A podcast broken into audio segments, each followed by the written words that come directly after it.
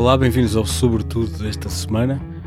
A conversa foi com a Sara Baga, com quem aprendi muito sobre sementes, sobre agricultura, sobre sustentabilidade do nosso património vegetal, digamos assim, no planeta. Falámos um pouco sobre o contexto uh, mais científico e até histórico do que é que falamos quando falamos de sementes e também um pouco da relação que nós, enquanto espécie humana, tivemos com, com a agricultura ao longo do, dos milénios.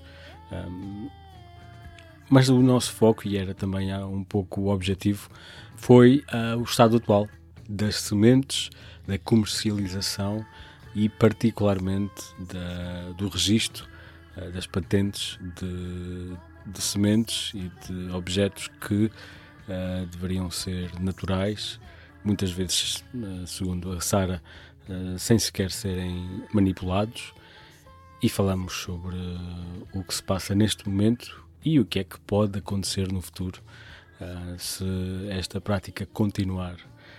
Eu aprendi muito, como vão perceber também pela conversa, é interessante e é particularmente esclarecedora. É um tema que eu acho que muita gente não conhece e foi por isso que eu fui falar com a Sara. A Sara é artista, ativista, formadora, ela tem um background específico na área, mas vão ver, e é, logo desde o início, quando ela se apresenta, vão perceber que é uma abordagem também bastante humana um, e, e, de algum modo espiritual a tudo isto. Espero que gostem. Já sabem, o Sobretudo está nas redes sociais, como Sobretudo Cast, no Instagram, no Twitter e no Facebook. Podem vir falar comigo. Eu sou Márcio Barcelos no Twitter tem muita hum, informação sobre o tema uh, nas notas do episódio, que podem ver no site do Sobretudo, um, onde também podem ver os outros episódios e mais informação sobre como apoiar e como subscrever o Sobretudo, porque já sabem, os episódios podem ser ouvidos no Spotify, no site, mas o melhor mesmo é subscrever numa aplicação de podcast. Deixo-vos então com o episódio Uh, Ouvimos-nos daqui a pouco tempo. Já sabem, o genérico é dos Caiana. Espero que gostem.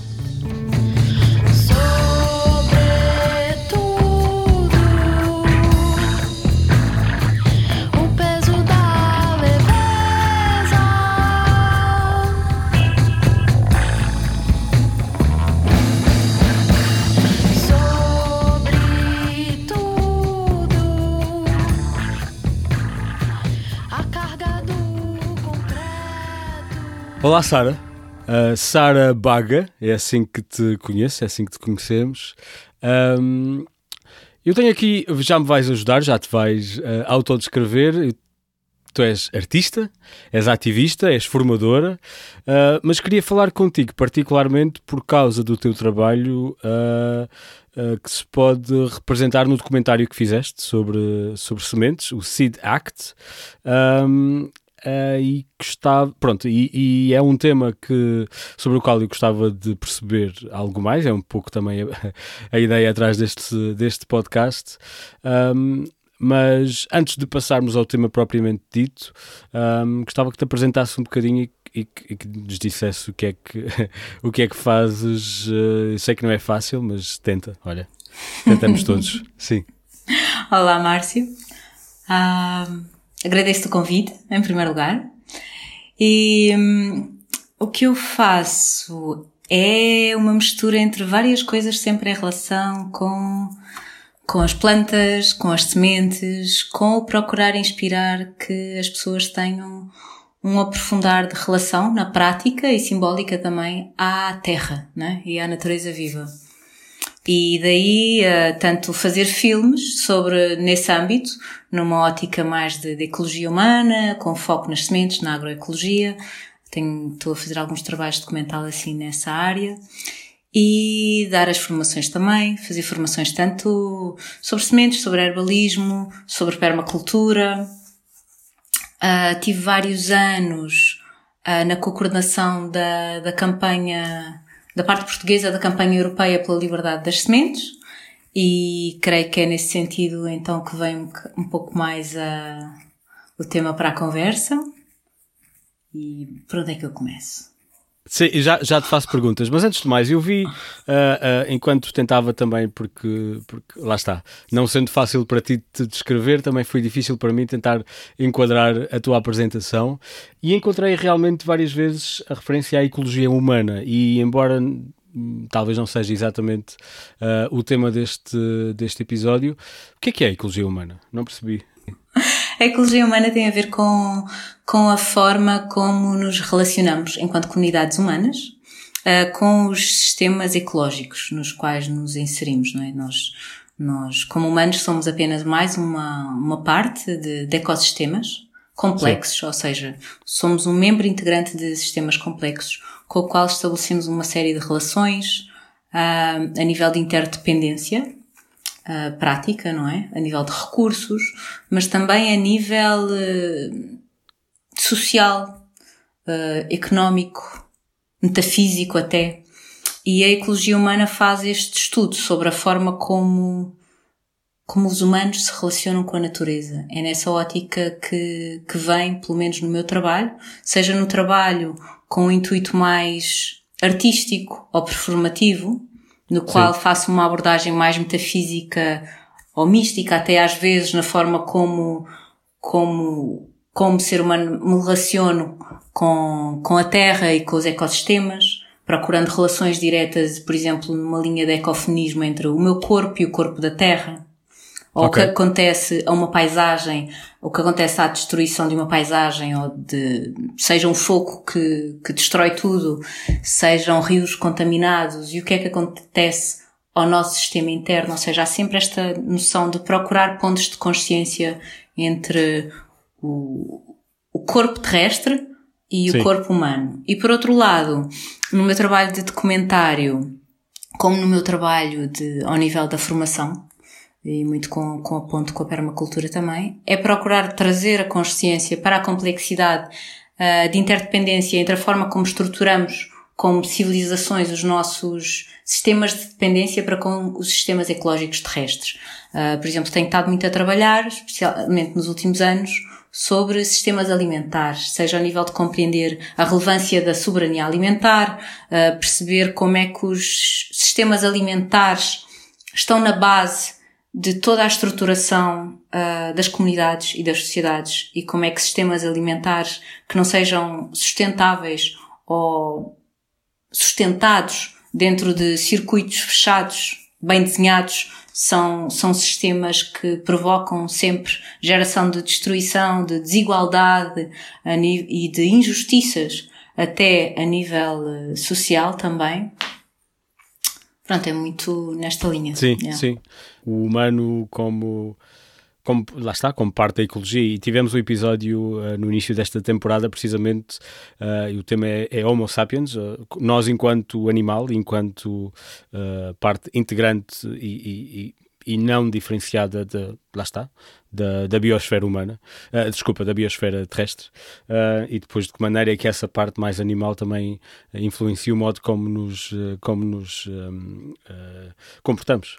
Um, mas vamos, ficar, vamos focar-nos então na, nesta, nesta vertente mais vegetal, digamos assim, um, também porque há, há, coisas muito particulares a falar so, sobre isso. Antes de entrarmos na, nas sementes propriamente ditas, podemos falar um bocadinho sobre a agricultura na perspectiva de, da relação do humano com as sementes e a, e e a, e a cultura e, as, e a, produção de, de alimentos.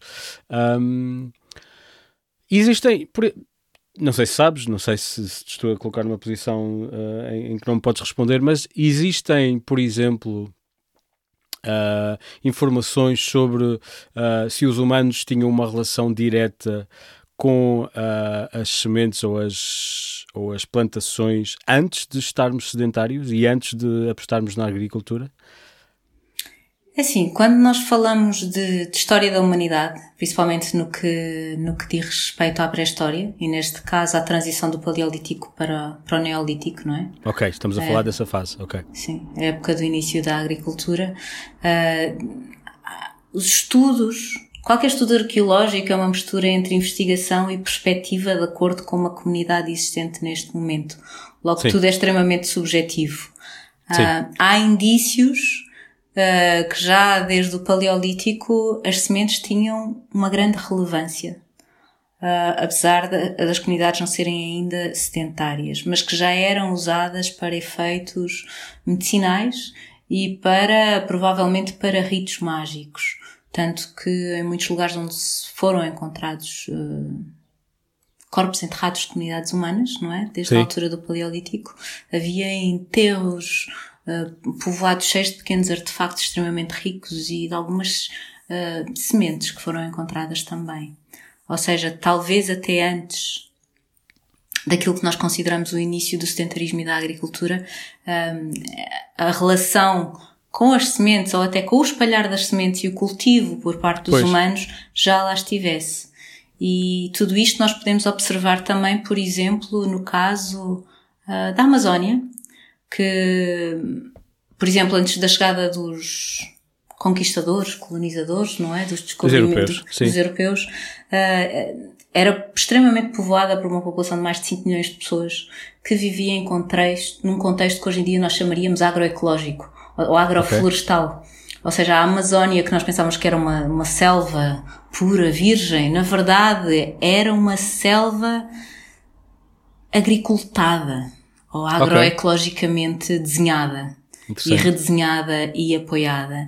E há indícios das mesmas práticas agroecológicas de gestão uh, florestal um pouco por todo o mundo, mesmo com entre comunidades antropologicamente uh, consideradas nómadas que passavam por aqui, faziam tal, tinham rotas um pouco como as rotas de pastorícias, mas rotas de caça ao, ao largo do ano e voltavam no ano seguinte, sempre como, como, havia no, no Paleolítico, bem que não havia um sedentarismo, mas havia uma, um movimento rotatório, um ciclo. Um ciclo. Exatamente. Isso é interessante e presumo que seja tudo muito difícil, porque estamos a falar de matérias orgânicas que, com o tempo, depois também é, sejam um, difíceis de, de, de, encontrar e de, de, pesquisar, porque uma vez um, depois do sedentarismo, aí se calhar foi mais fácil de perceber e descobrir amontoados e, e, e, e zonas de, em que a informação era mais fácil de interpretar, presumo. E,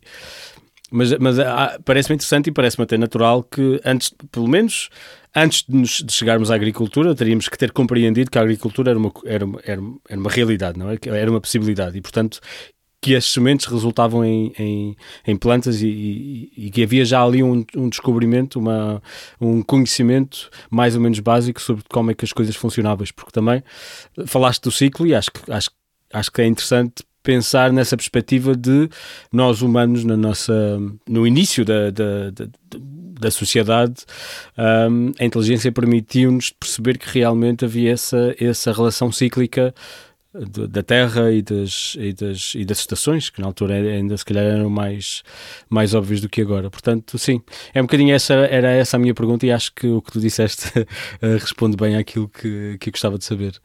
Mas desde aí, então vamos falar sobre, sobre o sedentarismo. Fui, fui, fui aí o grande marco, a grande mudança Uh, até, na, até na história humana e na, do desenvolvimento humano, foi o que nos permitiu fazer toda uma série de coisas uh, que, que, que nos levou àquilo que somos hoje, não é? E a agricultura é uma grande parte disso. Sim, uh, não deixa de ser interessante porque sem dúvida que conseguimos perceber que a passagem para o sedentarismo, não é? E a exploração de um território uh, limitado uh, e dos seus recursos, seja para a produção alimentar, seja de outros artefatos e de outras coisas que cada vez se foram tornando mais complexas, né? Nas sociedades extrativistas humanas, uh, sedentárias. O que nós somos hoje, como sociedade ocidental, é sem dúvida que advém disso, tal como o que são hoje sociedades ainda consideradas uh, tradicionais e indígenas, vem precisamente da sua marca de não se terem estabelecido sedentariamente. E é engraçado ver okay. para que, que caminhos evolutivos é que surgiram, seja um caminho mais materialista, não é? Como é o caso da nossa sociedade, ou um caminho mais baseado numa relação e numa cosmovisão para com o mundo do espírito e do simbólico, como é o caso das sociedades tradicionais e indígenas. Eu tenho, mais do que estudado nas, nas, nas comunidades e sociedades que tenho conhecido, é um bocado mais esta conclusão que eu chego. Queria olhar um bocadinho para a história e para os, para os principais momentos uhum. uh, desta nossa relação com, com, com, as plantas e com as sementes, porque no final vamos acabar por falar de sementes. Uhum. E, e, e, lá está, a agricultura e o sedentarismo é se calhar o grande primeiro marco que, que ainda hoje tem essa, essa tem um impacto. Um, houve outros momentos desde essa altura até agora que tenham sido determinantes para a nossa relação com, com as plantas?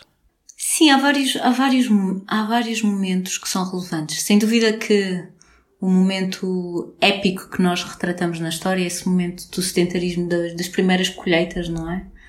Um, é algo fulcral que muda completamente a relação com, entre o humano e, e o território que habita. E ou o habitar com, do território. Presumo que é incomparável com qualquer outro momento da história, ou pelo menos desta nossa relação com, com o mundo que, que nos rodeia. Por exemplo, na Revolução Industrial houve alguma coisa semelhante? Sim, a Revolução Industrial é, é outro grande momento no sentido em que a partir do momento em que teve que haver um, um primeiro êxodo rural, não é?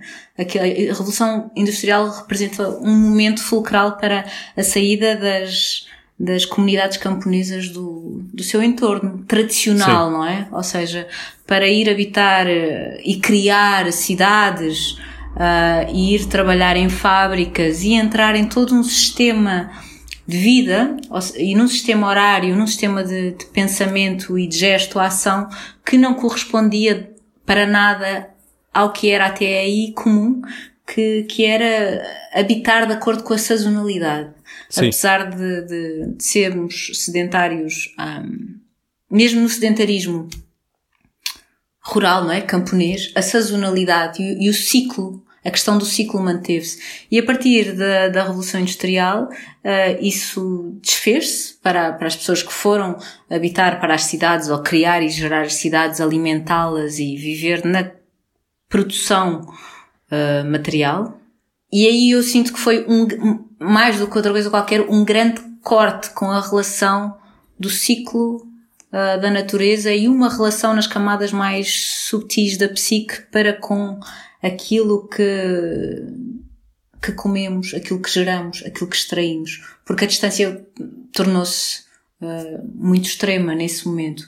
E cada vez mais ao largo do, do, século, do século XIX para o século XX, até ao século XXI, e, e hoje em dia, hum, não diria no auge, mas se calhar no babysitting da grande era digital, em que devemos estar agora, não é? Que acho que tem Sim. muito para evoluir muito rapidamente.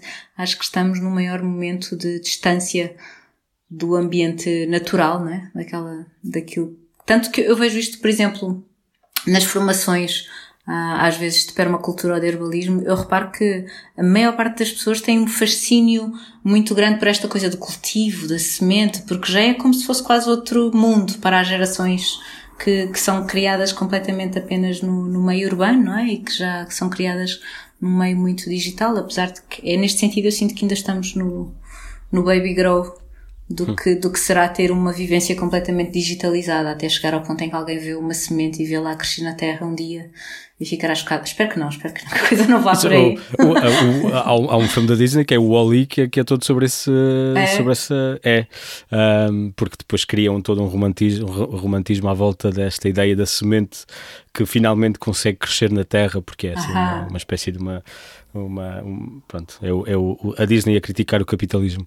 Um, tinha. Mas é curioso que eu perguntei-te uh, sobre a Revolução Industrial e a tua resposta não era aquilo que eu estava à espera, porque eu pergunto numa perspectiva de a indústria, se a indústria muda a nossa relação com, com as plantas, o que é engraçado, porque a tua resposta se calhar até faz mais sentido e por isso é que, eu estou, por isso é que és tu que és, és especialista, não é?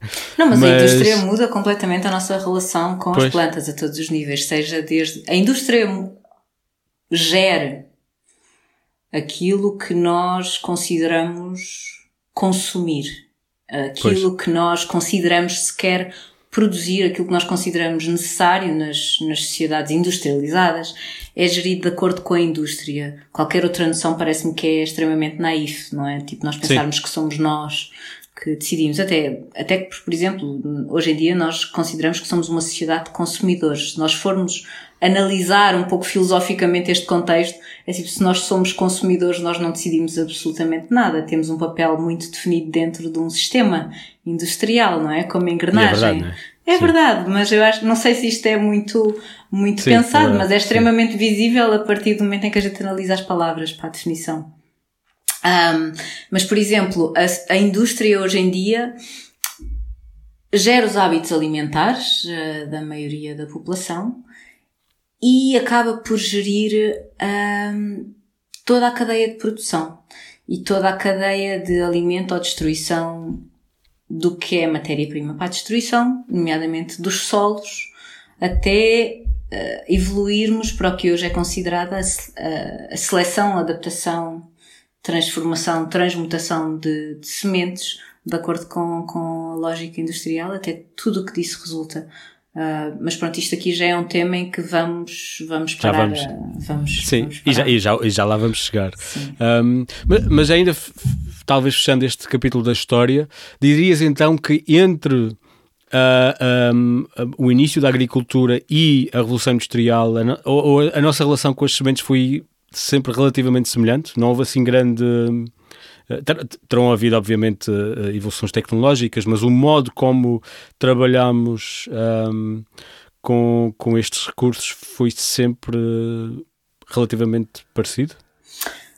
Por um nível, num certo sentido, sim. Ou seja, hum, todas as sociedades tradicionais, então, ou seja, até à, à era industrial, a relação com as sementes sempre teve uma lógica de interdependência muito forte e uma associação para com o sagrado. No okay. sentido em que, ok, a semente é posta na terra, é guardada por agricultores há milhares de anos e lá está, estima-se que desde o Paleolítico, ainda, menos, ainda antes de entrarmos no, no sedentarismo do, e no cultivo do Neolítico, já já andavam as pessoas de um lado para o outro com, com as sementes, sim, sim. estabelecendo vínculos de várias ordens, seja para cultivá-las, seja para estabelecer relações para com, com o sagrado. E isso manteve-se até à separação completa de, do ambiente camponês, ou seja, até à ida para as cidades, para a Revolução Industrial. E podemos dizer que mesmo hoje em dia as comunidades que ainda vivem em entornos rurais e que continuam a cultivar continuam a manter muito um, das vivências que são consideradas ancestrais, milenares, na relação que têm com a semente. Com, com artefatos modernos e convencionais, mas mantendo ritos anuais, celebrações Sim. das colheitas, as mais variadas ordens. E o trabalho de guardar semente e cultivar semente é uma coisa que, que vai passando de geração em geração. E ao longo dos últimos anos eu tenho visto muito isto, que dentro do meio camponês tradicional, uh, a coisa é sempre a semente que veio do avô e do bisavô e do trisavô e sim, do não sei sim, sim, sim. E dá para perceber que é, um, é uma história muito mais ancestral do que nós conseguimos sequer aceder, mas que é um modelo que existe desde há muito. Um, vamos então falar de sementes. Antes de mais, consegues ajudar-me a perceber quando se fala de sementes do que é que se fala? Basta ser um, um, um grão que se coloca na terra e que, e que, consegue produzir uma, uma planta, é uma semente? Um feijão é uma semente? Sim. Okay. Um, feijão é uma semente, um grão que se coloca na terra e dá origem a uma planta, ou seja, a um ser vivo vegetal, é, é, é uma semente um,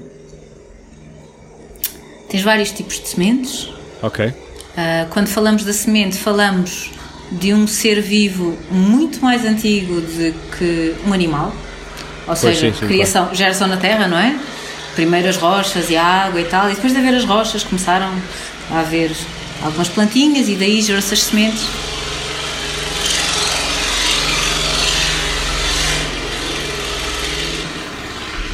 Passou um trator. Eu estou no campo. Mas, uh, sabes se, era, se as sementes eram, eram o modo preferencial de reprodução já nessa altura? Porque, porque as próprias espécies evoluíram ao longo do tempo? Então, eu acho que as sementes não foram o primeiro modo uh, de geração, produção, replicação uh, da vida vegetal, mas foram evoluindo nesse sentido. E foram e continuam a ser desenvolvidas nesse sentido, em que se nós deixarmos, nós enquanto comunidades humanas extremamente uh, destrutivas da, da biodiversidade existente neste lindo planeta, uh, se nós deixássemos a, a, biodiversidade vegetal era ainda muito maior. Uh, no entanto, ela é muito resiliente e tudo o que sabemos é que desde que surgiram as plantas elas só têm vindo a complexificar-se enquanto pois. sistemas e, e a diversificar-se. E a semente é um mecanismo extremamente bem desenhado, de um ponto de vista tecnológico, para fazer com que a vida vegetal povoe uh, toda a superfície terrestre. Uh, daí termos sementes de, de, várias com vários tipos de design, né? várias formas, vários tamanhos. Sim, é incrível. Várias características sim, sim. de voo, de enterrar, umas que se aguentam muito tempo, umas que brotam assim que apanham um bocadinho de umidade para, para se adaptarem a todo tipo de condições, todo tipo de climas e poderem sempre ir nutrindo Uh, a nível de respiração e a nível mineral, os solos não é? e todos os ecossistemas, alimentando assim toda a restante cadeia de vida, que basicamente é isso Sim. que elas fazem também. E, mas já agora, nem todas as plantas se uh, multiplicam através de sementes. Já agora aqui um parênteses. Há umas que, que crescem a partir de folhas e etc, não é? Tens uh, rizomas também, não é? Que é outro tipo de, de okay. crescimento. Tens outras especificações. Tens várias formas de, de replicar plantas e de fazer com que plantas cresçam, seja de forma natural ou, ou das formas estimuladas pelos humanos, mesmo dentro das Sim. técnicas agrícolas tradicionais, Sim, claro. as enxertias e essas coisas todas. E o que nós temos também muitas vezes é, é a, a, noção de que, por exemplo, assim que cortamos uma planta, ela morre, ela não morre, há toda uma raiz, há todo um sistema de cal, há todo um sistema energético que mesmo que uma árvore tombe, pode reformular toda a estrutura Sim. energética para que aquilo continue a crescer de outra forma e o que era tronco torna-se raiz e é incrível. Sim, aliás, qualquer pessoa que tenha andado a fazer experiências eh, de plantações e, de, e mesmo, mesmo de, ervas e, de, e de, de, flores em casa percebe que realmente existem muitas adaptações e é, e é, e é incrível. Um, o que é que se passa quando. Isto, é, isto agora é um, é, um, é um teaser para a conversa que vamos ter depois mais tarde. Como é que é possível haver frutas sem sementes neste momento? Como é, que, como, como é que é possível encontrar uvas no supermercado que não tenham sementes? As, uvas, as uvas que estão no supermercado sem semente, ou as laranjas e tangerinas sem sementes, Sim, não é?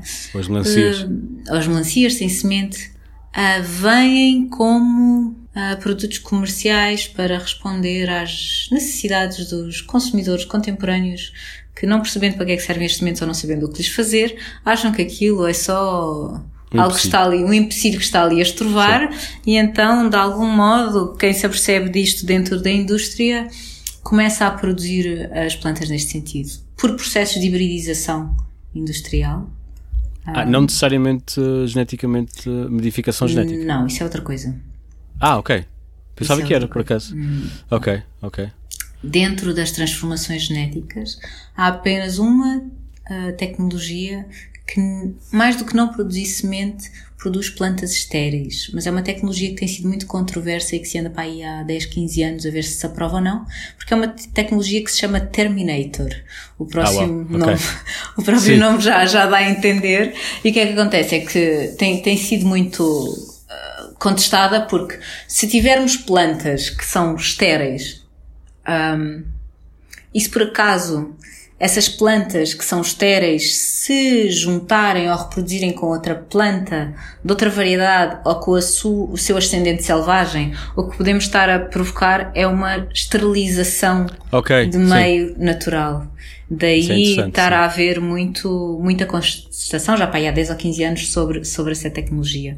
Quando nós falamos de plantas que não têm sementes dentro do, do cultivo das frutas uh, convencionais, industriais, o que são, são, são processos híbridos. Dentro dos processos híbridos, juntam-se espécies vegetais compatíveis, que seriam uh, reproduzíveis umas com as outras, por exemplo, uma espécie mais selvagem com uma espécie mais domesticada, ou uma espécie domesticada Sim. com umas características com outra, e são cruzadas de modo a que possamos obter aquilo que é mais útil para, para os objetivos humanos ou para os objetivos comerciais. Basicamente é de objetivos comerciais Sim. que estamos a falar.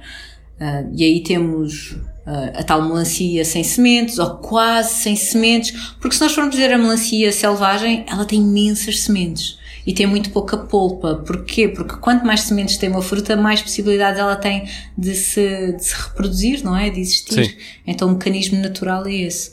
Se nós queremos ter menos sementes e fazemos uma produção artificial, no sentido de hibridizada, para ter menos semente, basicamente o que, o que estamos a fazer é não a esterilizar a planta, mas a tentar fazer com que, com que ela fique mais estéril. Para que, para que nos seja mais confortável. E, e a parar ali o, o, o processo de, da geração de, de frutas de, de próximos. Mas, mas, portanto, estás a dizer que, que é possível, pelo menos conceptualmente, que isso seja feito por, uh, por processos completamente naturais? Uh, não. Um processo, não é. Um processo de hibridização é natural em laboratório, apesar okay. de não ser transgénico, não é completamente natural. Quando nós falamos em transgénico, nós falamos em mistura de espécies que nunca seriam compatíveis de acordo com okay. o que é chamadas leis naturais. Já Ou percebi. seja, se eu misturar o peixe com o morango, como nos primeiros transgénicos testados nos anos 60, nós sabemos que um morango nunca se reproduziria com um peixe. pois não. Mas em laboratório, sobre as primeiras tecnologias transgénicas que eram uh, um disparo, não é? Tipo um disparo sobre a cadeia genética, uh, tínhamos isso. Tal como acontece hoje em dia com a tecnologia CRISP, uh, que mistura Sim. várias espécies que não seriam compatíveis dentro do, do genoma. e nos híbridos, o que é que nós falamos? Nós falamos em misturar coisas que seriam mais compatíveis, ou seja, sempre dentro do ambiente vegetal e normalmente dentro de espécies semelhantes ou dentro da mesma espécie várias variedades. Mas, por exemplo, um, ah, existem, quando digo processos naturais, eu refiro-me, por exemplo, àquilo que se chama a enxertação ou, ou hum. uh, uh, coisas que se fazem também há, há, séculos ou provavelmente milénios, que são processos de, uh, de junção de duas espécies diferentes, ou de pelo menos duas, dois espécimes da mesma espécie, para, por exemplo, criar uma, uma flor de uma cor diferente, ou, ou se calhar até uma laranja ligeiramente mais doce. E isto não é um processo natural? Mesmo que manipulado pelos humanos? Assim, um processo. Isto é toda uma discussão que é mais filosófica do que outra coisa. Mas, mas é para isso que estamos aqui. então, eu vejo um processo natural como algo que é estável na natureza. Mesmo okay. que seja misturado por mãos humanas, e se eu considero que o humano é parte da natureza, então eu, tenho, eu acho que o humano pode interagir com, com outras espécies de uma forma natural também, mas a coisa só é vista como natural a partir do momento em que nós temos uma expressão de espécie estável. Se eu fizer uma enxertia e eu tiver uma árvore que de um lado tem marmelos, do outro tem maçãs, ou de um lado tem ameixas e do outro lado tem pêssegos, ou de um lado tem limões e do outro lado tem laranjas, nós sabemos que aquelas espécies têm relação, mas elas não são perfeitamente compatíveis e estáveis, porque se voltares a semear, as sementes que caem desses frutos não voltam a dar uma árvore okay. com meia fruta de uma coisa e meia fruta da outra. Terias que fazer sempre o mesmo. Exatamente. Logo, aquilo é uma experiência que resulta naquele momento, mas o seu filho, a sua expressão genética, não é estável. E a mesma coisa quando nós falamos das frutas industriais, por exemplo, ou dos tomates, sei lá, compro um tomate, o fixe, não sei o quê, muito grande, coisas desses industriais de, ah, o tomate caixa do supermercado. E eu começo a reproduzir aquilo. E eu vou ver que, epá, eu, aquilo não deu assim muitos tomates, ou aquilo deu uns tomates um bocado esquisitos, uma, duas Sim. gerações. Porquê? Porque a planta vai procurar a expressão genética do pai ou da mãe, quando não é estável. E quando nós falamos de sementes que são tradicionais, elas foram sendo cultivadas muito mais lentamente ao largo dos anos pelos agricultores, tendo uma expressão genética estável. Logo aí, mesmo que cultivadas por, por humanos, são consideradas algo natural.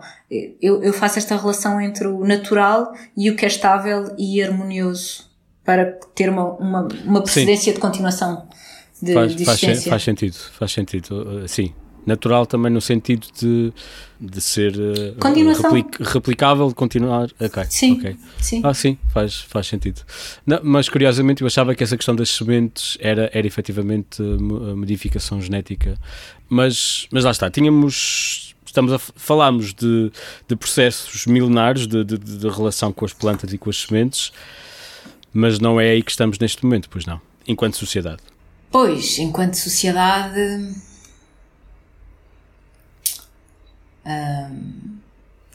nós estamos à beira da aniquilação de quase todas as espécies eh, de vida, né? E vegetais uh, naturais e estamos a viver um momento extremamente complexo e crítico, até de um ponto de vista bioético, sobre como nos relacionarmos com, com os sistemas naturais e com a expressão de vida, seja vegetal, animal, eh, enfim.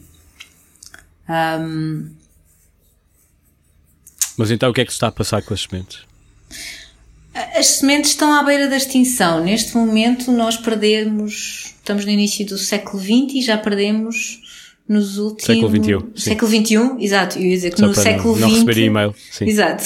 No século XX perdemos 90% da diversidade genética vegetal terrestre. Porquê? Por influência humana. Ok. No início... Estamos a falar do. Desculpa, estamos a falar dos problemas mais ou menos uh, clássicos da, da diminuição de habitats, da poluição, ou estamos a falar de outras coisas que são mais concretas no caso das sementes? Estamos a falar de uma, de uma, de uma expressão de extinção ou da aniquilação da diversidade vegetal que, que advém de toda a complexidade do que se tem tornado um, as necessidades de, da vida das, civiliza das civilizações ditas desenvolvidas. Sim. Um, e quando falamos uh, da expressão vegetal ou das sementes agrícolas, ou seja, da agrobiodiversidade, nós chegamos à conclusão que por esta altura perdemos entre 75 e 80% da agrobiodiversidade. O que é que isto quer dizer? Quer dizer, já só uh, mencionando os cultivos tradicionais com função alimentar, não é? Uh, as sementes tradicionais, usadas tipicamente na gastronomia e usada para funções uh, rituais também, dessas já perdemos entre 75% e 80%. Comparado com? Comparado com o que havia até no início do século XX. Ok, ok. E, e isto devido à monocultura okay. da industrialização um, agrícola. Monocultura no sentido em que, ok, houve, há focos de cultura e isso faz com que as outras espécies sejam desapareçam? É isso? Sim. Uh, isto, isto, por exemplo, tem a ver, a partir da, com a sociedade industrial nós passamos a ter cultivos industriais, não é? Para responder às necessidades das pessoas ah, das cidades e passaram a ser selecionadas para produção apenas algumas variedades que tinham algumas características mais fáceis de cultivar, transportar, vender. Então hoje em dia o que nós, o que nós acedemos uh, nos supermercados, isso é ínfimo a nível de. Sim, claro. Um caso, um, um exemplo é a banana, que, que aparentemente é, é, é, vem, vem, tudo mais ou menos da mesma espécie, não é? Sim, e bananas tens centenas de variedades e vais, e vais ao supermercado. Claro que são, são, é uma proveniência exótica, não é? Sim. Ok existe na Madeira. É verdade, sim. sim, sim. Uh, e de resto é, uma, é um cultivo com origem na Índia, onde ainda há centenas de variedades de bananas e vais a uma pois. mercearia e acedes facilmente. Mas é, é uma exótica que aqui não consegues encontrar muito. Mas mesmo de coisas que têm, que têm uma expressão cultural tradicional aqui, como por exemplo as maçãs, vais ao supermercado e tipo encontras quatro variedades de maçãs, talvez. Sim. Um, e tens se calhar 50 variedades de maçãs, 350 variedades de maçãs em algumas regiões do país, e se calhar tens um total de 300 variedades de maçãs. Estou a mandar assim um número um bocado para, para ar, só em Portugal. E não é a origem, o, o local de, de origem sequer de proveniência da maçã. Sim. Para, para mas, dar um exemplo. Mas então, mas ok, mas só para perceber então o fenómeno, como existe uma aposta nesta espécie em, em detrimento das outras, todas as outras deixam de ser cultivadas. Deixam de ser cultivadas, e, mas, mas precisariam de serem cultivadas pelos humanos para continuarem a existir? Claro que sim. Porque são espécies que foram desenvolvidas e cuidadas okay. pelos humanos ao longo de milhares de anos.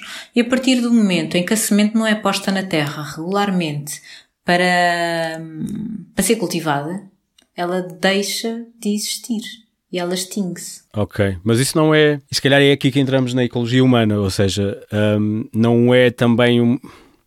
Os humanos foram responsáveis por criar aquela espécie para o seu consumo, não podem também decidir que já não é aquilo que querem? Não, não foi a Terra por si só que deu origem àquilo. Percebes o que eu quero dizer? Uhum. Ou, é, ou é uma perspectiva de nós, enquanto humanos, temos de tomar conta daquilo que é a nossa própria história enquanto humanos na Terra e aquilo que, que nós desenvolvemos? Eu acho que sem dúvida nós precisamos, enquanto humanos, de assumir uma, uma responsabilidade co-criadora da nossa história, não é? Pois, e daquilo que nós ajudamos a cultivar e daquilo que, que são traços culturais, se nos fizer sentido. O que acontece é que de um momento para o outro, tipo a partir do momento em que é foi cortada a relação com o campo, uh, gerações que cresceram nas cidades não, nem sequer perceberam que havia sentido naquilo porque nunca conheceram. Uh, mas se nós fizermos uma pesquisa um pouco mais profunda, nós percebemos que, por exemplo, no caso da alimentação uh, e, da, e da diversidade agrícola, já nem digo do próprio conceito florestal e da grande diversidade dos ecossistemas que, que deve ser apoiada para que continuem a existir ambientes saudáveis e que fazem múltiplas funções. Sim, sim. Por exemplo, gastronomicamente. Se nós não assumirmos a responsabilidade por ter uma diversidade gastronómica, e isto é mais fácil para a maior parte das pessoas compreender, se calhar acabamos todos a comer tipo só maçã Granny Smith se formos saudáveis e hambúrgueres e pizza industrializada e qualquer coisa assim sim, sim, deste exato. género. E na verdade as tradições gastronómicas são parte de, de uma cultura que foi sendo aprimorada ao largo de muito tempo e que responde não só ao gosto, ou ao gusto, como dizem os italianos que mantêm muito esta, esta coisa da, da, da importância da relevância cultural e da gastronomia, mais até do que nós, apesar de nós mantermos muito, mas nós perdemos todos os aspectos nutricionais e culturais que, que têm a ver com, com a alimentação. E eu vejo muito que a monocultura alimentar tem alguma relação com a monocultura do, do próprio pensamento. Sim, claro. Em que, sei lá, se eu comer todos os dias a mesma coisa, de algum modo é o equivalente a eu pensar todos os dias a mesma coisa. A minha percepção, a minha percepção é extremamente restrita, a minha noção do mundo é extremamente restrita e a minha responsabilidade a nível de relação e correlação com tudo o resto que existe, seja na minha cultura, na minha comunidade ou no resto do ecossistema, é também muito reduzida. Então eu acredito... e, e, há também um elemento de perda, não é? Simplesmente claro. se deixarmos as coisas claro. desaparecerem porque não as, as consumimos, uh, perde-se, perde-se esta, perde esta esta relação com as coisas e a, e a, própria história, não é? Não, não só perdemos a relação com as coisas, como no momento atual nós estamos à beira de perdermos a relação com a própria vida, daí estar a dizer nós estamos à beira da aniquilação da maior parte das espécies vegetais. Nós somos cultivo das plantas, sem plantas nós não sobrevivemos. Pois sim. Sim, sim, sim. Não dá, são, nós só existimos graças às plantas. Se nós destruímos a diversidade das plantas e neste momento uh, os níveis, por exemplo, os níveis de oxigênio neste momento são muito mais baixos do que há 100 anos atrás. Então, mas para isso, se calhar, só cultivamos as plantas que nos dão o, o máximo oxigênio de maneira mais eficiente, ou não? É uma aposta. Agora, na minha ótica, se não, sempre que nós pensamos em só apostar numa só coisa, sim, é verdade. nós perdemos qualquer Alguma possibilidade. coisa corre mal. Sim, sim. É, daí, daí a questão da diversidade natural que naturalmente se replica e se vai abrindo e se vai multiplicando e cada vez há mais e mais diversidade ser ser um reflexo tão grande da inteligência da própria natureza, se é que se pode Sim. dizer assim.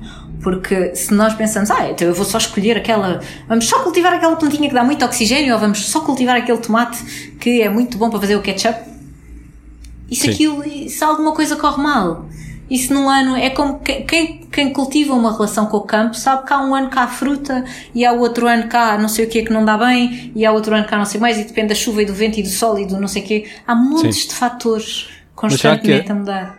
Mas será que a diversidade é um argumento uh, suficiente? Por exemplo, quando um, uh, uh, o ano passado surgiu uma nova espécie de maçã criada, a Cosmic Crisp, que toda a gente promoveu e que foi uma que teve um lançamento, foi uma Apple, mas foi um lançamento como o iPhone. Um, e portanto, foi, foi. Eu lembro-me okay. de, ter, de ter acompanhado um bocadinho o lançamento da maçã nova. As pessoas até houve um concurso para dar um novo nome à maçã. E, portanto, se calhar precisamos mais do que só o argumento da diversidade, porque a diversidade também se consegue com novas coisas, em, em vez de, de, de, estarmos só a, um, se calhar também a proteger aquilo que já existe. Não? Por um lado, sim. Um, concordo que sim. Há que gerar mais diversidade. Mas eu acho que um, há uma ignorância muito grande sobre o funcionamento dos, dos sistemas vivos complexos. Pois.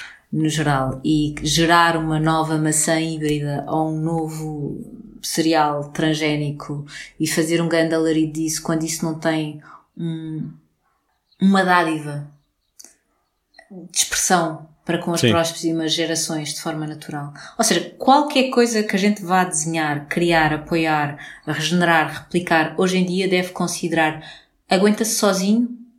Sim, sim. Tipo, cresce sozinho? Quantos, quantos recursos é que se traz um sistema? O que é que Exato. exige? Quão exigente é que é? Quanto é que regenera? É um pouco como é um pouco ter aquela abordagem, eh, aquela abordagem que em design se chamava cradle to cradle, de berço a berço. Qualquer coisa que tu geres deve, deve ser equilibrado, não, não deve extrair mais de um, de um sistema, não deve destruir e, e, deve, tipo, pelo menos manter-se. Se bem que hoje em dia o paradigma já é outro. Hoje em dia o paradigma que nós precisamos é mais de qualquer coisa que a gente desenhe, ou crie, ou apoie, deve ser algo que regenere porque o que, o que todo o planeta e todos os sistemas estão, estão a precisar é de serem regenerados. E o gerar uma diversidade que seja funcional, mas que de algum modo responda. E que seja fabricada completamente, não é? Sim, mas tem, tem que responder de algum, de algum modo a, a mimetizar a natureza o mais possível. E, ou a Sim. responder de uma forma harmoniosa para, para com o próprio sistema natural. Até porque eu acho que um dos problemas da nossa relação com a natureza é o não sabermos as consequências um, de qualquer um dos passos que temos. Ou seja, nós não sabemos que aquela planta, quando desaparece, tem um, um impacto que nós não estaríamos à espera, da mesma maneira que uma nova maçã uh, também não sabemos uh, o que é que pode.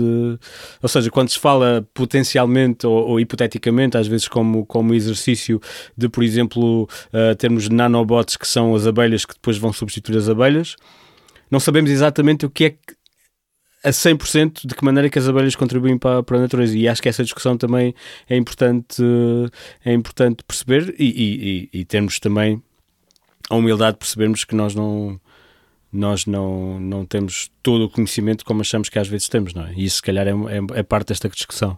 Sim, eu acho que, na verdade, isso é um fator fundamental, tipo, o assumirmos a nossa assumirmos com humildade a nossa própria ignorância em, em, relação a todas estas questões é se calhar o primeiro grande passo que, que temos de dar e perceber que tudo isto é muito, muito complexo. E a libertação de organismos geneticamente modificados em meio natural, como a libertação de nanotecnologia ou de mosquitos ou abelhas eh, robotizadas ou outra coisa qualquer, tem tem riscos que, que não se conseguem imaginar e esta libertação em meio natural não deveria nunca ser considerada de ânimo leve, porque o sistema, a inter-relação entre os sistemas de vida, né, eu estou sempre um bocado a bater nesta tecla, mas é tão complexa e tão afinada e tão harmónica até Sim. que qualquer elemento posto, tão orgânica, lá está. tão orgânica, qualquer elemento posto um, enquanto invasor ou enquanto substituto vai Sim. ter múltiplos efeitos e múltiplas consequências. E se calhar, se nós pensarmos em gerar, desenhar qualquer coisa para responder a uma necessidade humana, temos mesmo de analisar profundamente que, que impacto é que aquilo vai ter, porque é tal, é tal questão. Uma, uma, espé uma espécie extingue-se não é uma espécie que se extingue, é uma espécie vegetal que se extingue, que por seu arrasto acaba por extinguir 30 espécies de cogumelos e não sei quantas espécies de insetos e por, que por sua Sim. vez acabam por extinguir não sei quantas espécies de animais que dependiam desses insetos. Ou seja, há, há sempre múltiplas Sim. relações. E, é, e, nós é, temos é que considerar isto. Então vou pegar aí então nesta, nesta, neste mote uh, para falar um bocadinho sobre uh, a modificação genética. Um, falaste, explicaste um, aí que lá está, é uma modificação feita em laboratório completamente construída artificialmente, com base em, presumo, informação genética natural, não é? Uh, pronto, Sim. material genético que existe e que depois se é. Uh, mas também há, há, não há criação genética sintética completamente? Uh, a nível vegetal? Sim. Criação genética completa. Não, não estamos ainda aí. Não, na verdade tudo, tudo que existe tem, tem uma base viva e vegetal, mesmo que depois seja sintetizado. Pois. pois. Não temos geração de vida completamente uh, artificial e sintética em laboratório, né? uh, quando falamos de matéria orgânica. Conjugações em laboratório há, e, e vou voltar a pegar naquele exemplo, por exemplo, que eu dei dos morangos a tecnologia dos, primeiros, dos morangos transgénicos que foram misturados com genes de peixe Pronto, para terem uma expressão genética anti-congelamento, porque era muito difícil transportar uh, morangos uh, frescos sem que eles se estragassem ou que amolecessem ou apodrecessem eh, na viagem, então era necessário conseguir congelá-los. E para conseguir congelá-los, então o que se resolveu foi tentar misturar com um peixe que habitava em águas muito frias e conseguir fazer a extração dessa parte do genoma do peixe para inserir, para injetar no genoma do morango. Aquilo não deu muito bom resultado, mas entretanto houve outras expressões que se foram, que foram tentando fazer. Existe sempre a mistura da, a Lá base está. é o genoma vegetal, se nós queremos fazer uma geração vegetal. Mesmo que haja uma introdução de um genoma bacteriano ou animal. Ok. E não há manipulação pura do, do genoma de, de, modo a ter resultados sem a introdução de outras coisas? Hoje em dia já uh, não sei muito bem se isso tem alguma expressão okay. uh, dentro do cultivo tradicional. E, e quando estou a falar de, uh, pois, por exemplo, daí, mas por exemplo, hoje em dia há todo o desenvolvimento da tecnologia CRISP, que é mais complexa, e temos, temos trabalho com. Temos trabalho científico, lá está, não é muito a biogenética não é, não é, propriamente a minha área de especialidade. Não, sim, sim, sim. Não, não, também não esperava mas, que fosse. Mas, há, mas há, há uma área de trabalho que sim, que está a mexer dentro de, da corrente genética. Portanto, estamos a falar de manipulação, seja por uh, fusão de, de, diversas espécies, porque vamos pescar, na verdade, o que queremos é uma, é uma, é uma maçã com pelos, portanto vamos pescar o gene tipo do isso. rato que tem, que, que que, que imagem. Um, ou então manipulação de maneira a ter determinados resultados, do mesmo modo como se faz com os animais e com Sim. os bebés para ter os olhos azuis. Ou, ou Sim. Assim. O que estamos um, a ver também é que toda esta, seja para os, para os bebés terem olhos azuis, ou seja para a maçã ter pelos, ou seja para a maçã não, não sofrer para, o milho não sofrer com a broca do milho, que, como é a tecnologia Sim. BT, que é a única tecnologia comercial que está, que está em uso uh, na Europa, o milho transgénico. Uh, nós estamos a falar de tecnologias que são muito rudimentares, seja na forma como é, é trabalhado o genoma, seja nos seus resultados depois no, no meio ambiente. Rudimentares no sentido de. Rudimentares a... no sentido de má tecnologia. Tecnologia que okay. tem efeitos adversos que não foram contemplados no momento em que foi gerada, que é posta logo no, na, na cadeia de comercialização sem ser avaliado impactos ambientais e sociais dessa tecnologia, até chegarmos ao ponto que, por exemplo, não sei se tu sabes, mas a maior parte do milho uh, amarelo, hoje em dia até da broa e todo, todo, todo esse milho está contaminado com milho transgénico. Porque pois. o milho transgénico na Europa é para produção apenas para ração animal, mas é uma variedade que é uma 810 uh, que é um BT, ou seja, é um milho que foi feito uh, com a introdução do genoma de uma bactéria para resistir ao bacilo turigensis. Isto foi posto em 1997 e a patente foi sendo, uh, a coisa okay. foi sempre sendo uh, autorizada na Europa. Também, e, e o que é que aconteceu? Acontece que o milho é uma planta de polinização aberta que espalha o seu pólen por todo lado e acabou por contaminar quase todas as variedades de milho, nomeadamente o milho amarelo, então nós hoje em dia temos uh, quase tudo contaminado, à exceção de quando as coisas são, são provenientes de, de variedades tradicionais, em cultivo biológico e não sei o quê, pode ser feito um teste de genoma para ver se, é, se a coisa foi Sim. contaminada ou não. Mas mesmo assim pode ser contaminado, lá Sim, está, mas a contaminação é... A contaminação, é isso que a gente tem que perceber do sistema natural. A polinização, espalhar-se o mais possível para diversificar as espécies e... Uh, e o milho estar em contacto com, com muito pólen de muito milho e viajar quilómetros e quilómetros de distância é parte da própria expressão da inteligência da, da vida a querer perpetuar a vida. Pois sim, sim, sim. Ou seja, nós estamos a entrar num, num domínio que tem os seus próprios mecanismos Exatamente. Uh, e que temos, e, e, lá está, voltamos à, à ideia de, de, de, perceber. Achas que, hipoteticamente, uh, tu aceitarias uh, uma manipulação genética que fosse bem feita e que, e que, tivesse diversas coisas em mente. E, ou seja, a minha questão, o teu problema é a manipulação genética ou a, a, a, a está, a, modificação genética ser rudimentar?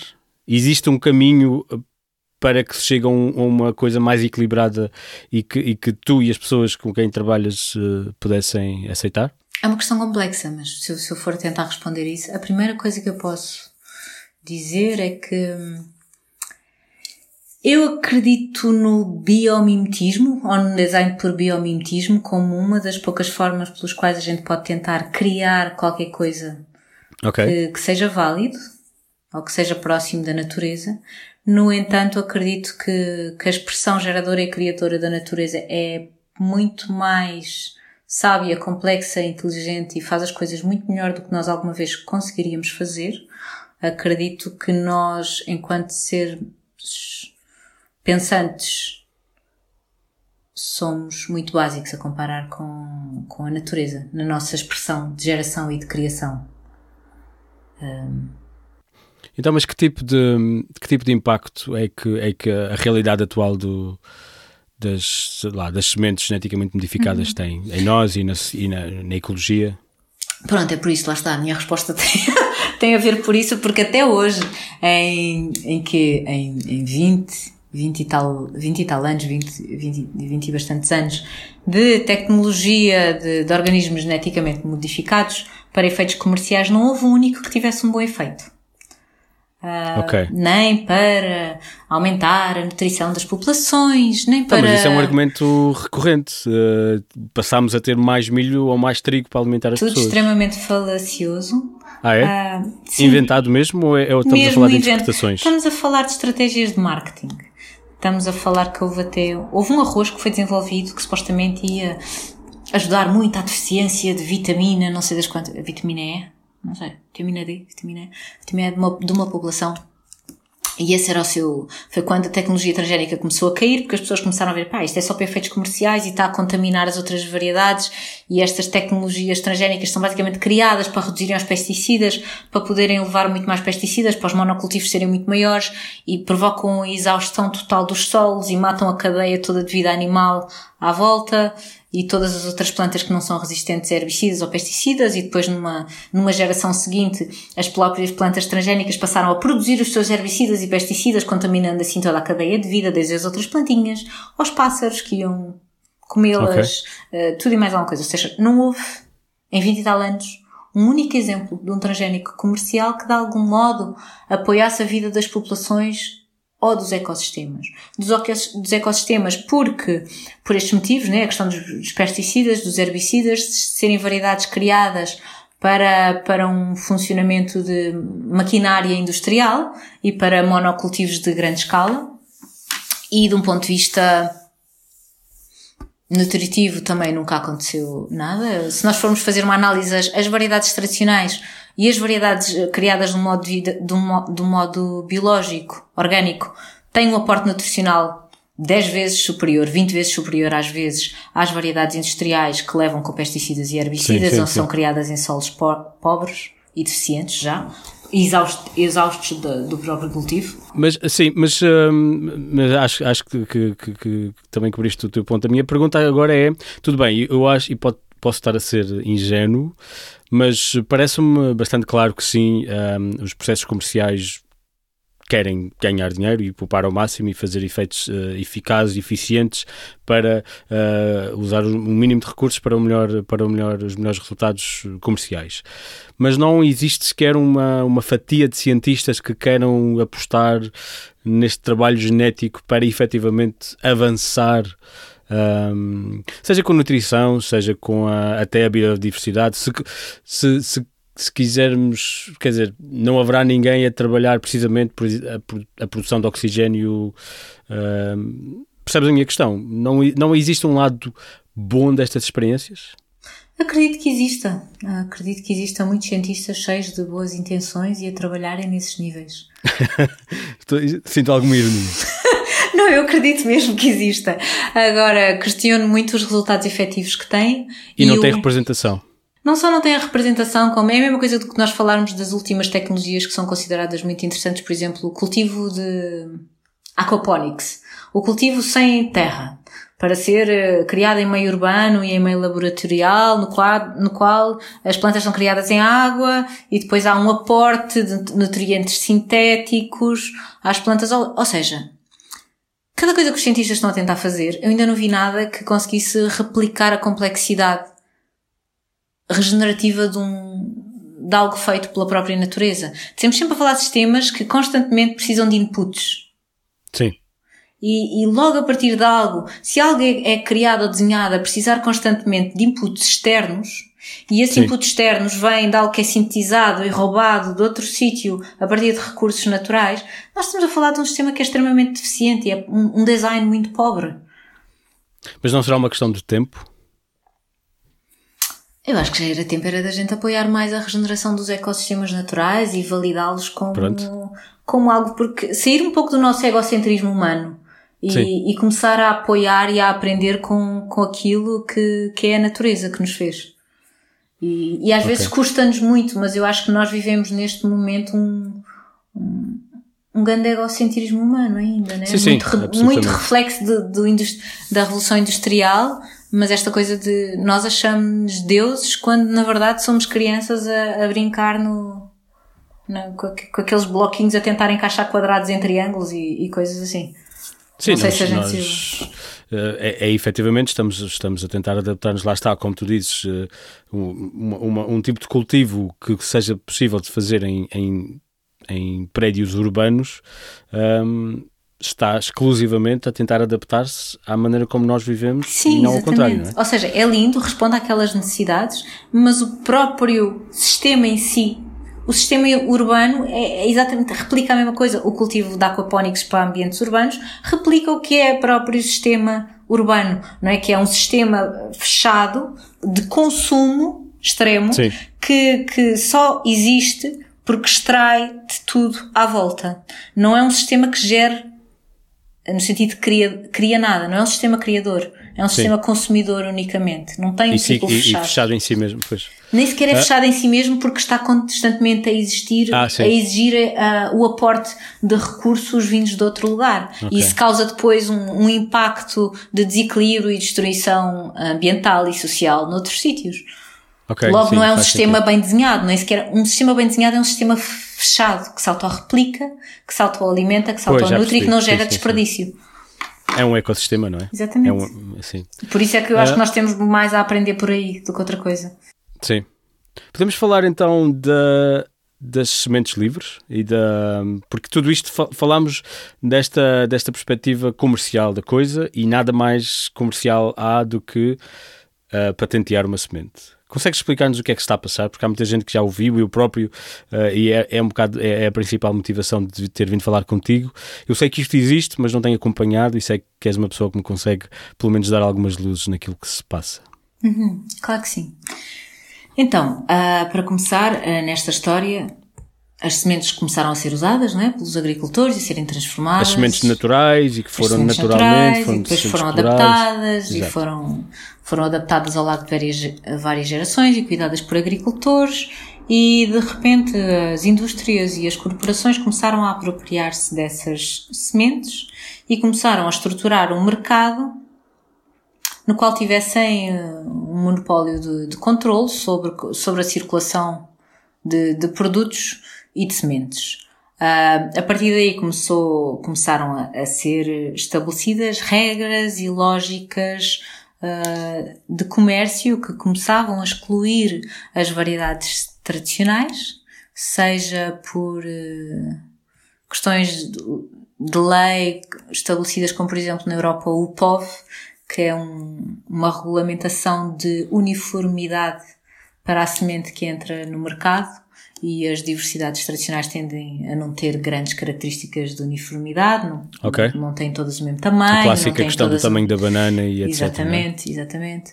E passou a ter que haver um registro de propriedade comercial para ter algo no, no mercado e os pequenos agricultores e camponeses não entram neste sistema também e as próprias coisas que podem entrar nesses catálogos de mercado têm que responder aos tais critérios de reprodutibilidade, uniformidade e não sei o quê, certas características. E, e isto tudo foi fazendo com que o, um monopólio das empresas comerciais e das grandes corporações fosse ganhando propriedade sobre as sementes. Depois o que é que começou a acontecer? Uh, dentro das constituições, da maior parte das constituições, e dentro da Constituição Europeia, existe algo onde se lê que a vida uh, deve ter a sua expressão livre e não pode ser patenteada. Isto é uma salvaguarda bioética, já Sim. considerando a evolução dos sistemas tecnológicos e a sua relação com, com o meio comercial. Mas o lobby destas grandes corporações é muito forte e conseguiu introduzir ah, no início aqui do século XXI 2006, ah, se calhar 2005, 2004, já não lembro, uh, uma linha a dizer, ok, a vida não se pode patentear, mas pode-se se identificarmos um, algo na cadeia genética que é assim ou assado. E aí já podemos patentear. E isto abriu uma grande discussão. Uh, porque isto o que representa é algo que é chamado biopirataria. Ou seja, é o controlo de, de um sistema vivo. E um sistema vivo não deve ser patenteado porque obviamente não é uma invenção, não é nada que foi desenhado. O facto de eu identificar uma sequência genética não faz Sim. de mim nem dono Deus, dela, nem né? inventor, nem dono. Nada disso. Mas a indústria conseguiu dar a volta de forma que, identificando sequência genética, a expressão do verde no brócolis, a expressão do, do licopeno e do vermelho no tomate, uh, identificando qual é a sequência genética responsável por isto, disse, ah, ok, identifiquei a sequência, que era patente. E o, e o, o Departamento de, de, Patentes Europeu começou a dar estas patentes. Nos Estados Unidos esta questão é assim ainda um bolo muito maior, e a coisa tem evoluído por aí. Agora, Mas... a biopirataria traz muitas questões, não é? Tipo, porque carga d'água é que uma corporação, porque identifica uma, uma sequência genética, passa a ser dona de toda a expressão dessa vida. Isto acarreta questões filosóficas gigantes. E estamos nos... a falar de, de, de, de, sequências genéticas de, de produtos naturais? Ou estamos a falar só de coisas que depois foram, que, que foram modificadas por eles? Então, começou por ser a expressão dos transgénicos, né? Uh, patenteados uh, nos anos. Ou seja, a fórmula, 90. a receita para fazer este transgénico, uh, juntamos este gene desta coisa para Aí, este gene. Ok, e tal, é uma invenção. É, uma, é a fórmula, vamos patentear. Okay, Estou a misturar uma bactéria com milho, é uma invenção, porque a natureza nunca faria isso. Fiz. Mas a coisa evoluiu. E a coisa evoluiu para estou a identificar a sequência genética responsável pela expressão do verde. Ok. Numa planta. Ok. Ok. Mas, sim. Mas a evolução disso seria quem usava esse, essa sequência genética num processo de modificação genética não, poderia, não o poderia fazer. Mas não, estás-me a dizer que é a própria natureza deixa de poder fazê-lo. A expressão disto é uma, uma patente uh, detida por uma corporação, por uma empresa. O que é que acontece? Qualquer pessoa que tente usar aquilo tem que pagar uma taxa, um royalty, né? Então, uh, por exemplo, vamos falar do brócolis, da, da, patente do brócolis uh, isto, isto, está a acontecer. Por exemplo, há dois anos o, isto é movimento, é sim, o sim. movimento ganhou a patente contra o, o, pimento cor de laranja. No geral, não estamos sequer a falar de uma variedade, não foi nada inventada. A expressão de laranja no... E temos a questão da patente no tomate, temos a patente uh, no que na cevada, neste momento em causa. Uh, estou a dizer algumas estamos, patentes que estão no, estão no gabinete de patentes europeus a serem discutidas. Descobertas científicas sobre uma coisa que já existe. Estamos, a falar... falar... de identificações de sequências genéticas pois, responsáveis por uma expressão determinada de qualquer coisa num ambiente vegetal. Mas a coisa vai mais complexa. Eu posso dizer que nos Estados Unidos a Nestlé patenteou o leite humano. Ah. Ou seja, então. ok, estamos a falar de, neste momento, a biopirataria é tal e assumida dentro do, do sistema convencional e comercial que há a possibilidade de simplesmente, por identificar uma sequência genética de algo, Sim. poder ter a patente sobre ela. Sim, eu percebo o que me estás a dizer, mas deves imaginar que é difícil de acreditar, porque, porque não é que duvido do que estás a dizer, um, mas parece-me difícil de justificar em termos tanto, tanto, tanto políticos como técnicos. Um, porque como é que isso depois se, se reflete no, no, no, dia a dia? Ou seja, um, um, agricultor tem um tomate, tem que pagar para poder ter um, um, tomate vermelho? Por exemplo, vamos usar esse exemplo. Se tivermos um. Se o tomate, se o vermelho do tomate uh, estiver patenteado, por acaso não sei Portanto, se essa os... patente foi aprovada ou não. Acho que ainda está em curso. Então, mas vamos falar de uma coisa que existe só para. para, para não, mas vamos, vamos, o tomate é ótimo porque toda a gente sabe para que é que se usa o tomate. Então. Exato. O vermelho, a sequência genética responsável pelo vermelho do tomate está patenteada. Ou seja, alguém disse: Eu descobri, vou registar esta descoberta e isso faz com que eu possua. Uh... Mandei para o gabinete de patentes, foi aprovado. Sim. Ok. O agricultor, qualquer agricultor que compre sementes de tomate ou venda tomates ou qualquer uh, produtor industrial ou caseiro de ketchup, molho de tomate. Qualquer pessoa no, que tenha um restaurante que venda pizza com molho de tomate. Todo, ou seja, todos os elementos da cadeia passam a ter que pagar uma taxa que pode ser posta de uma forma direta, mas a ideia é pôr indiretamente dentro do sistema de impostos para as pessoas nem notarem muito bem que estão a pagar taxas sobre isto um... Portanto, uma taxa de utilização do modo como se paga os, os, os direitos para passar música num, num bar. Exatamente. É isso? Yeah. Um, mas, mas é aí que estamos neste momento. É só porque quem me está a ouvir vai, vai, não vai reconhecer isto, percebes o que eu estou a dizer? Não vai reconhecer Sim. que isto é a realidade e, e, e eu não, neste momento não estou a conseguir uh, pronto, tenho dificuldade em aceitar isso eu acredito em ti, mas, mas tens, tens que me ajudar a perceber de que maneira é que isso se, exprime, se, se expressa neste momento. Então, neste momento tem andado. Uh, eu posso apenas falar um pouco do que é que tem estado a acontecer na Europa. Esta, estas, estas discussões, esta expressão, esta tentativa de, de apropriação por biopirataria uh, destas coisas tem estado a acontecer. E já agora chama-se biopirataria numa perspectiva de alguém está a roubar uh, uh, um direito de vida um que constitucionalmente não teria dono, não poderia ser apropriado okay. comercialmente nem, nem em sentido nenhum. Ok, ok. Agora, quem é que são os atores principais disto? Dos dois lados, ou seja, tanto do lado de, de, de quem, de, das empresas, como também do lado de quem está a lutar contra isso, por exemplo? Do lado das empresas são as, as, grandes corporações. A maior parte destas grandes corporações têm a sua expressão desde a Segunda Guerra Mundial, porque eram as, eram as corporações que começaram por desenvolver as primeiras armas bioquímicas, não é? Tipo como Sim. o DDT, o agente laranja. Estamos a falar daqueles gigantes que toda a gente já conhece o nome, a Monsanto, a Dupont, a Bayer, a Singenta, uh, esse tipo de, de, grandes corporações que depois se juntam a uma data de outras corporações para fazer, para estabelecer relações e a outras uh, ditas fundações também, como a Gates Foundation, por exemplo. Ok. Um, e outros nomes que vão criando, elas depois vão, vão criando nomes novos e vão se associando com outras e há assim uma grande.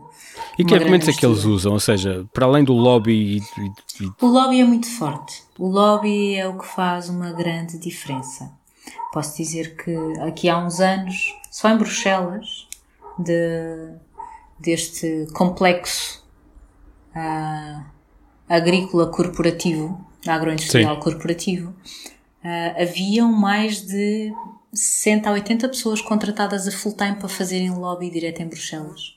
Para que entrassem certas leis e outras não fossem aprovadas, para conseguir combater um pouco o movimento cidadão. Mas, mas portanto, não tentam sequer encontrar argumentos para convencer, porque não estou a ver uh, o que eles é que tentam, eles tentam. Uh, por exemplo, um, deixa dar aqui um exemplo a Seminis, vou abrir aqui uma, um, um, um, site, a Seminis do, dos Estados Unidos. Porquê é que patenteamos sementes? Diz aqui no site deles. Então nós patenteamos sementes porque patentes em vegetais não é diferente de qualquer outra patente. Tipo o gabinete de, de patentes oficial reconhece isto como propriedade por direito dentro do governo, blá blá blá. Eles, eles justificam-se bastante. Ok.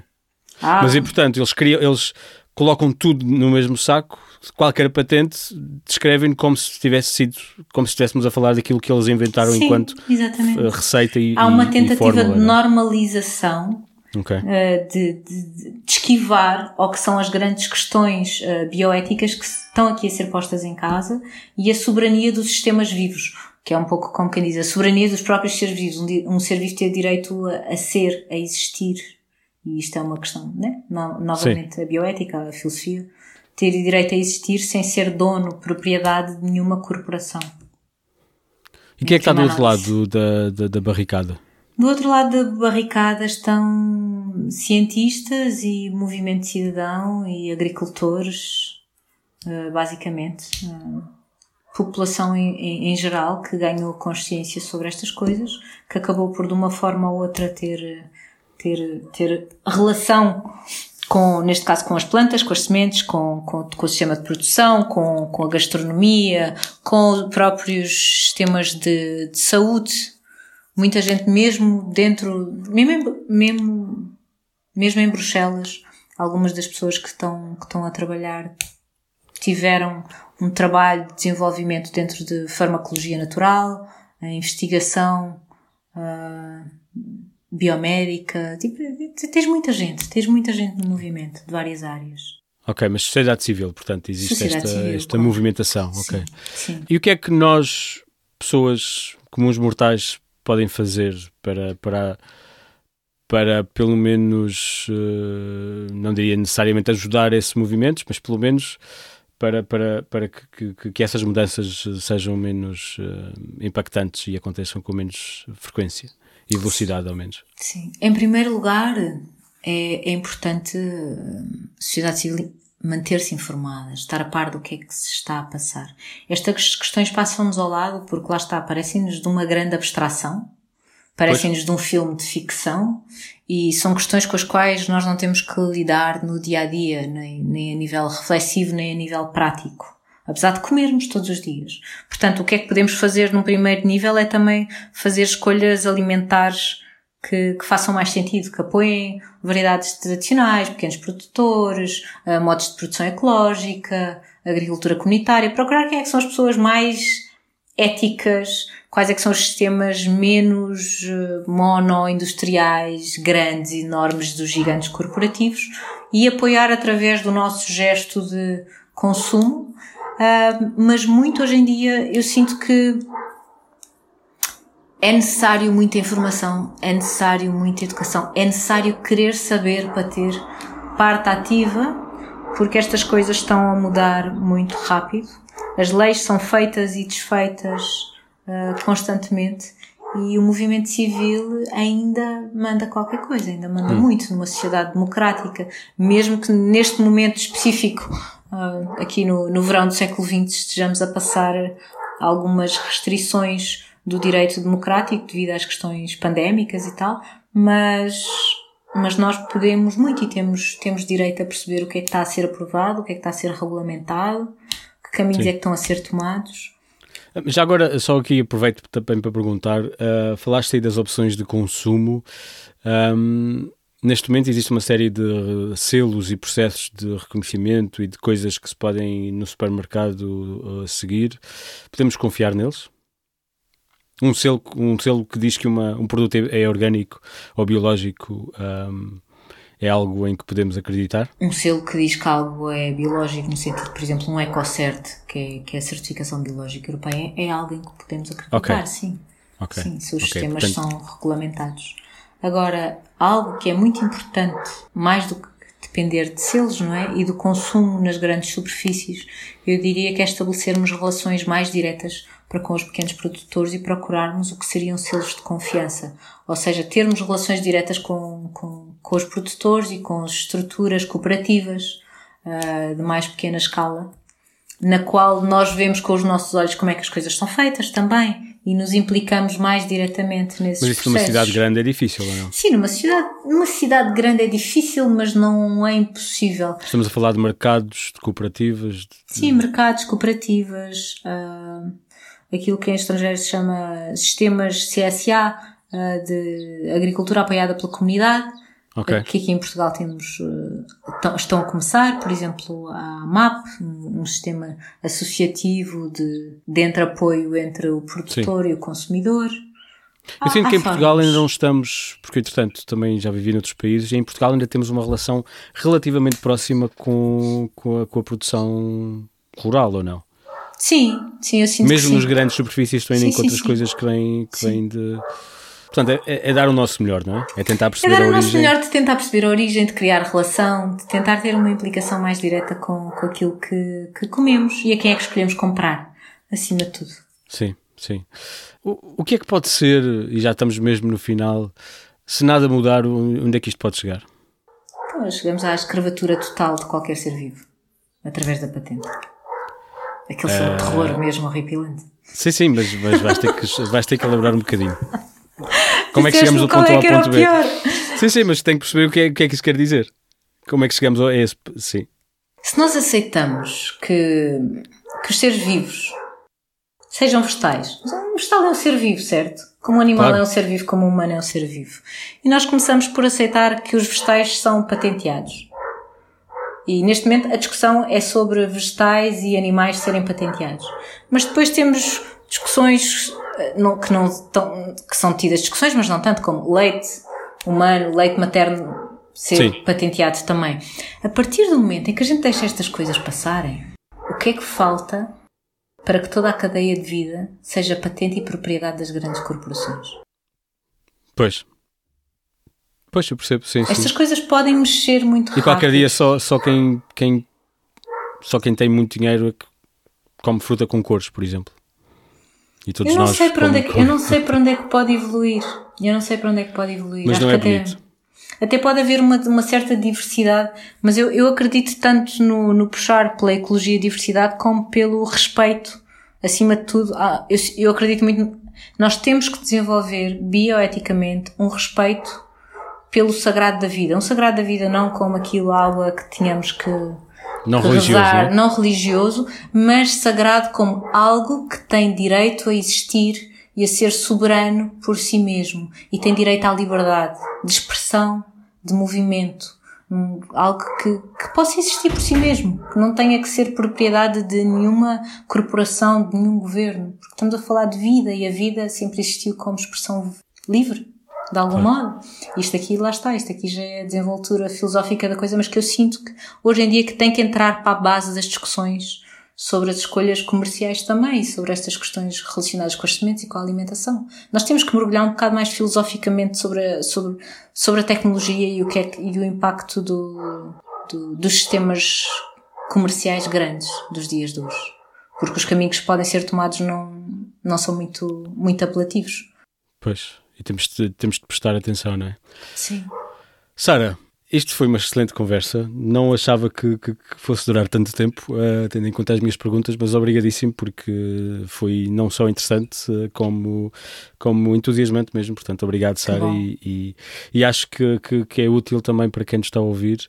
Uh, tens algum contacto, alguns recursos que possas partilhar, coisas que tenhas feito tu ou outras informações, particularmente, e pedir também depois que me desse alguns dos dados também sobre aquilo que se está a passar também para as pessoas se informarem.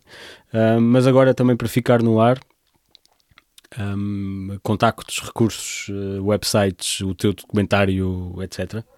Ah, sobre o meu documentário. Uh, o meu documentário continua meio em processo, continua em pausa, okay. na verdade, porque o documentário SIDEC tem uma série de vários episódios, do qual só foi lançado o primeiro episódio.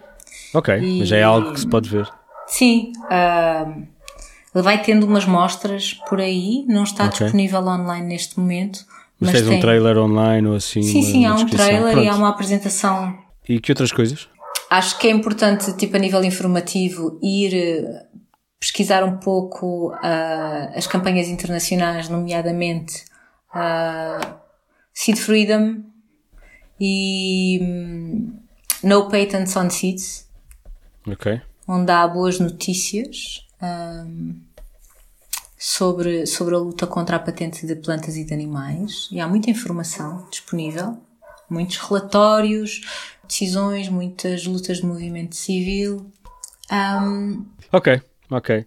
Sara Baga, muito obrigado. Um, Vou-te deixar ir, uh, tratar das nossas e das tuas sementes. Um, foi um prazer, obrigadíssimo. E eu sei que quem ouviu aprendeu muito e gostou da conversa, de certeza. Espero que sim. Foi, foi com muito gosto. Gostei muito de estar a, estar a conversar contigo e sobre estes temas que, para mim, pronto, como se nota, são bastante apaixonantes. São, e, e agora também para mim. Que bom. Obrigadíssimo e pronto, vamos falando. E boa sorte a todos nós. Obrigada, igualmente. Obrigado, Tudo a correr bem.